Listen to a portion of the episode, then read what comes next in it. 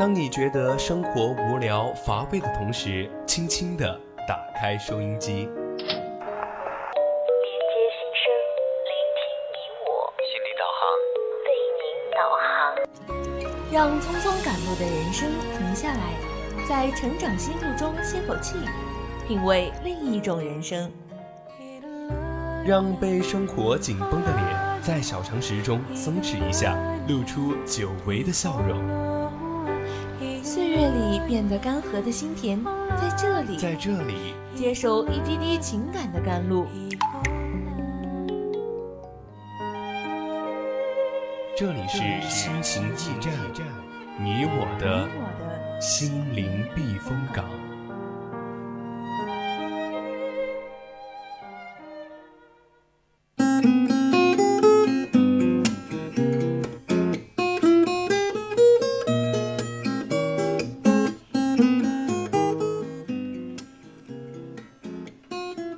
调频与您共享，亲爱的听众朋友们，大家晚上好。您现在收听到的是四川宜宾学院校园之声 VOC 广播电台，这里是每周二的二十一点到二十二点为您送上的节目《心情驿站》，我是主播康康。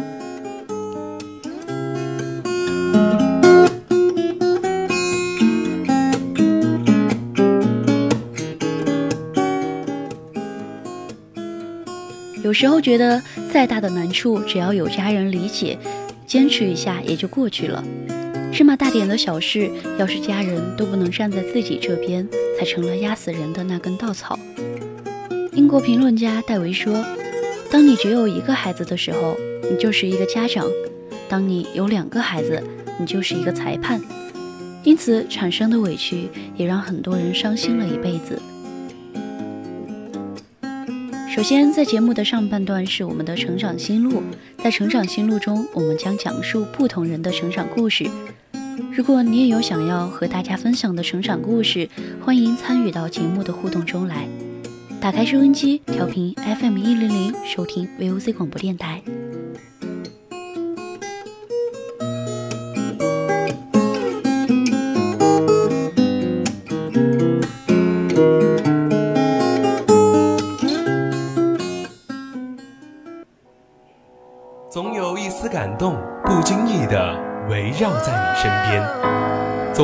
种声音呼唤你疲倦的心灵。感动来自心情故事，声音来自成长心路。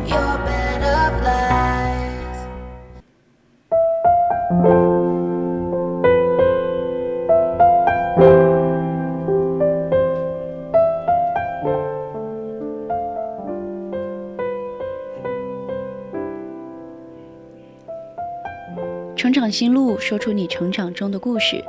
欢迎走进今天的成长心路。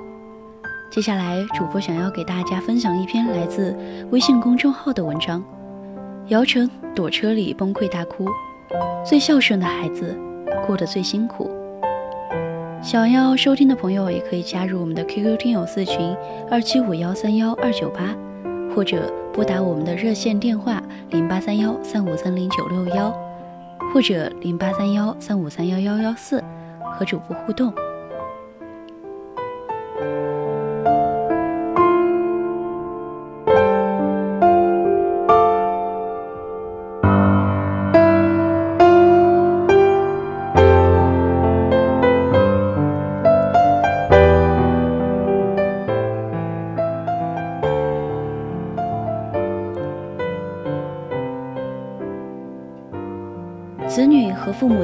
碰撞，总能衍生出各样的话题，并且持续占据热度的中心。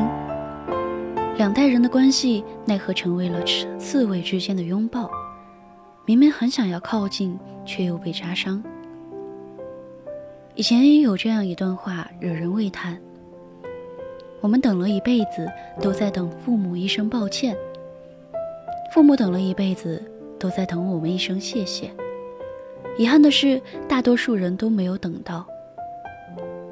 我们本来就是一个不擅长说爱的民族，所谓的含蓄与忍耐，让亲情变得更加的五味杂陈，一言难尽。其实，在都挺好这部剧里面所展示的，是一个在外人眼中都挺好的家庭，但其实表面风光之下却是一地鸡毛。有时候觉得再大的难处，只要有家人理解，坚持一下也就过去了。芝麻大点的小事，要是家人都不能站在自己这边，才成了压死人的那根稻草。就像我们之前说过的英国评论家的那句话：“当你只有一个孩子的时候，你就是一个家长；当你有两个孩子，你就是一个裁判。”因此产生的委屈，也让很多人伤心了一辈子。现实生活中，太少父母能够真的做到一碗水端平，但是，一直被牺牲的孩子，却。最孝顺。最近被姚晨新剧都挺好，戳中了泪点。他在剧里面饰演苏明玉，出生在一个极其缺爱的家庭，母亲在任何事上都偏袒大哥和二哥。他一看见儿子就笑逐颜开，唯独对女儿冷言冷语。母亲给儿子夹菜，不管女儿。懦弱的父亲也只看母亲的眼色，总是以上厕所为由逃避家庭纷争。他不偏袒两个儿子，却也没有帮明玉说过一句话。所以在这样的家庭里，他几乎从来没有感受过温暖，心中的恨与不甘，都是日积月累攒出来的。妈妈夹鸡腿放到。老二、老大碗里，对明玉不闻不问。还有一些生活中的细节，女儿都看在眼里。原本一家人住在楼上楼下，自己有自己的房间。大哥考上了斯坦福，为了凑生活费，母亲卖了明玉的那间屋子，让快要高考的他和爸妈住在一起。母亲没有经过明玉的同意就卖掉了他的屋子。二哥想要出去旅游，母亲二话不说就答应给他两千块钱。明玉成绩好，想要报名培训班考清华，需要一千块。妈妈却说女孩子不需要读太多书。在争执中，妈妈还打他。还没有赚钱能力的明玉只能妥协，仗着母亲疼爱，二哥平时就喜欢欺负明玉。二哥有恃无恐，他嘴甜，也总被母亲护着。一次次反抗无效，明玉只能顺从。在母亲的安排下，他放弃了清华，上了免费的师范大学，每个星期只拿出一些生活费。得知母亲卖了房子，只为给二哥结婚买新房，这个时候他才彻底和母亲决裂了。但是更讽刺的是，这个最不得宠的孩子，最后混混得最好。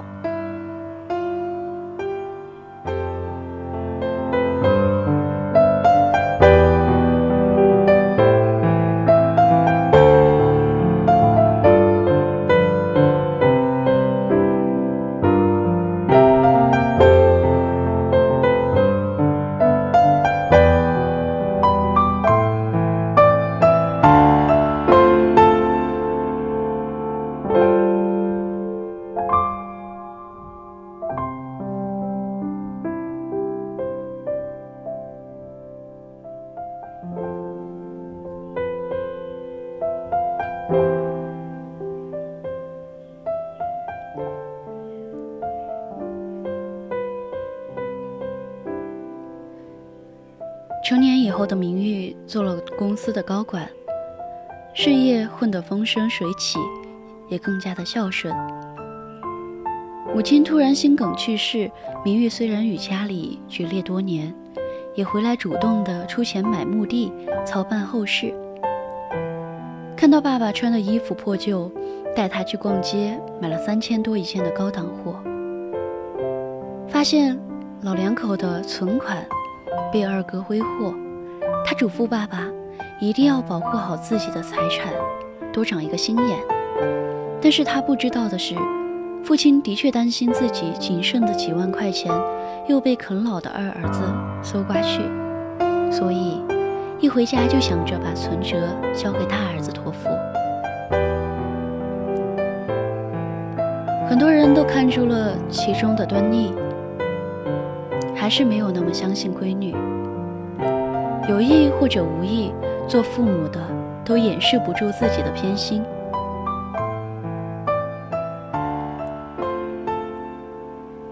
恃宠而骄的父孩子认为父母的给予是理所应当的，只知道索取。越不被爱的孩子，越想在行动上表现自己的孝顺。期望得到哪怕是父母一点点的关心和表扬。原生家庭里，父母的重男轻女让明玉陷得深深的矛盾。他虽然表面强硬，其实十分渴望被爱，即使有憎恨，在家人需要的时候，也还是会心软。他是真的很在意家人。所以被二哥出言重伤以后，表面冷漠愤然而离去，转身就躲进车里，脑海里不断回想那些刺耳的话。这时候，不满、委屈一起袭来。他在过去的痛苦与如今的无奈中，反复拉扯，无所适从，拼命用行动证明自己是值得被爱的。他竭力讨好，换取他们片刻的回应，明知无法抹平一生的伤。就像小时候的明玉，在听到爸爸说母亲知道自己错了，让他回家吃饭的时候，他也会满眼期待的反复问：“是不是真的？”可是人性的真相总是让人心寒。偏心是常情。一直偏心是病态。心理学家曾奇峰在演讲中提到，中国家庭中大都存在一种功利化的关系。父母爱孩子，往往不是因为你是谁，而是看你有什么值得我去爱的地方。比如说，必须学习好我才爱你，必须有所成就我才爱你。这些问题都反映在“都挺好”里面。是你有了男性的身份，我才会爱你。有条件的爱反映在亲情之间，何其可悲！但是，不得不承认，在面对多个子女的时候，很少有人能够随时做到完美平衡。研究显示。百分之七十五的母亲承认自己和另一个孩子更亲近，偏爱确实普遍存在，只是长期偏爱某一个，忽视另一个，这就是病态。某一个人的快乐永远建立在另一个人的噩梦之上，就像我们小时候经常看的《家有儿女》，里面的刘星曾经让无数人看到自己的影子。母亲刘梅离婚重建家庭以后，继父带着两个孩子，其中大女儿小雪成绩优异、乖巧懂事，深得刘梅欢心；小儿子小雨年纪小，刘梅也照顾得很仔细。但是所有的优待到了刘星这里就通通没有了。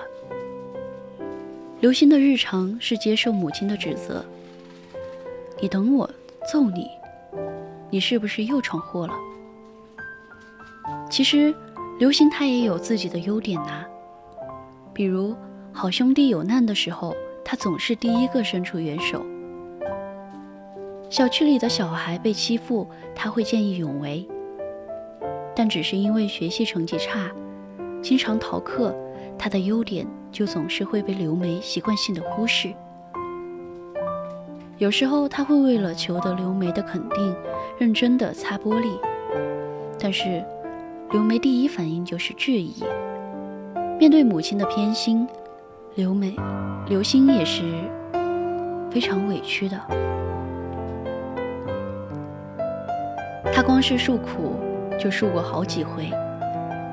他说：“你是没有受到过那种不公平的对待，所以你才不会了解我现在的心情。凭什么同样的家庭、同样的父母、同一件事，小雪就是对的，我就是错的呢？”没能得到偏爱的孩子，可能长久以来都活在阴影当中。前不久看了《少年说》，有一个没有说完两句，就忍不住哽咽的女孩。小学六年级的她有一个爱捣乱的妹妹，每一次她想教育妹妹的时候，妹妹就会跑去向自己的父亲告状。这个时候，爸爸都会。不闻缘由，也从来不会批评妹妹，总是上来训斥自己。姐姐和爸爸说自己的委屈，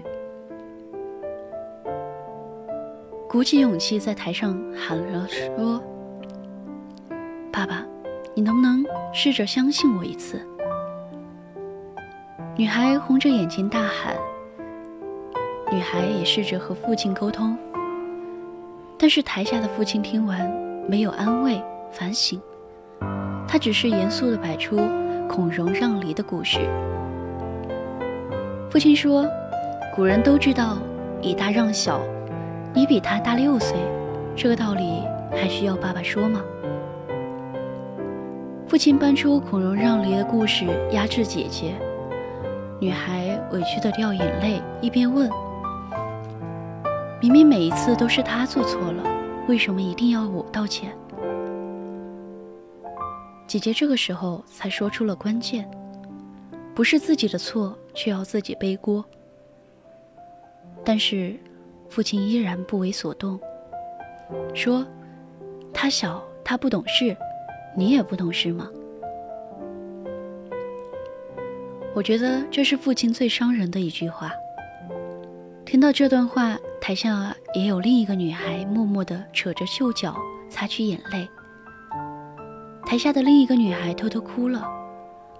周围的同学说，这个女孩也有一个调皮的弟弟，有时候弟弟发起脾气来，对她拳打脚踢，女孩不敢吭声，更不敢还手，她害怕爸爸打她，爸爸骂她。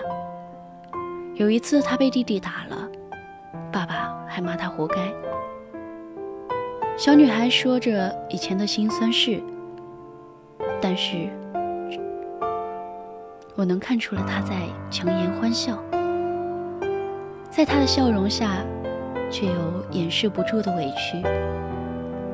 研究证实，父母和子女之间的疏离关系，会对孩子的身体健康。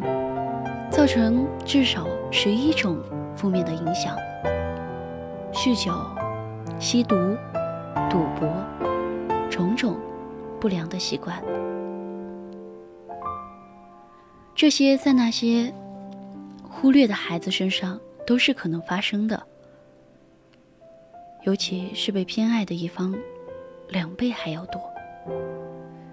父母与子女之间的关系程度，直接影响后代的自尊心，也影响他们的心理状况。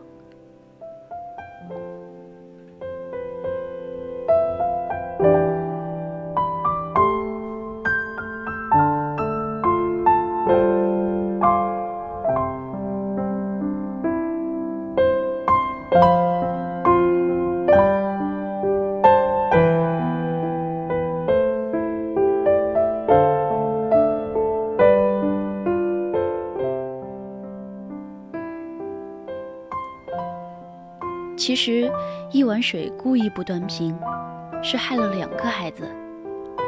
长期被偏爱甚至溺爱的那个，容易形成以自我为中心的价值观念，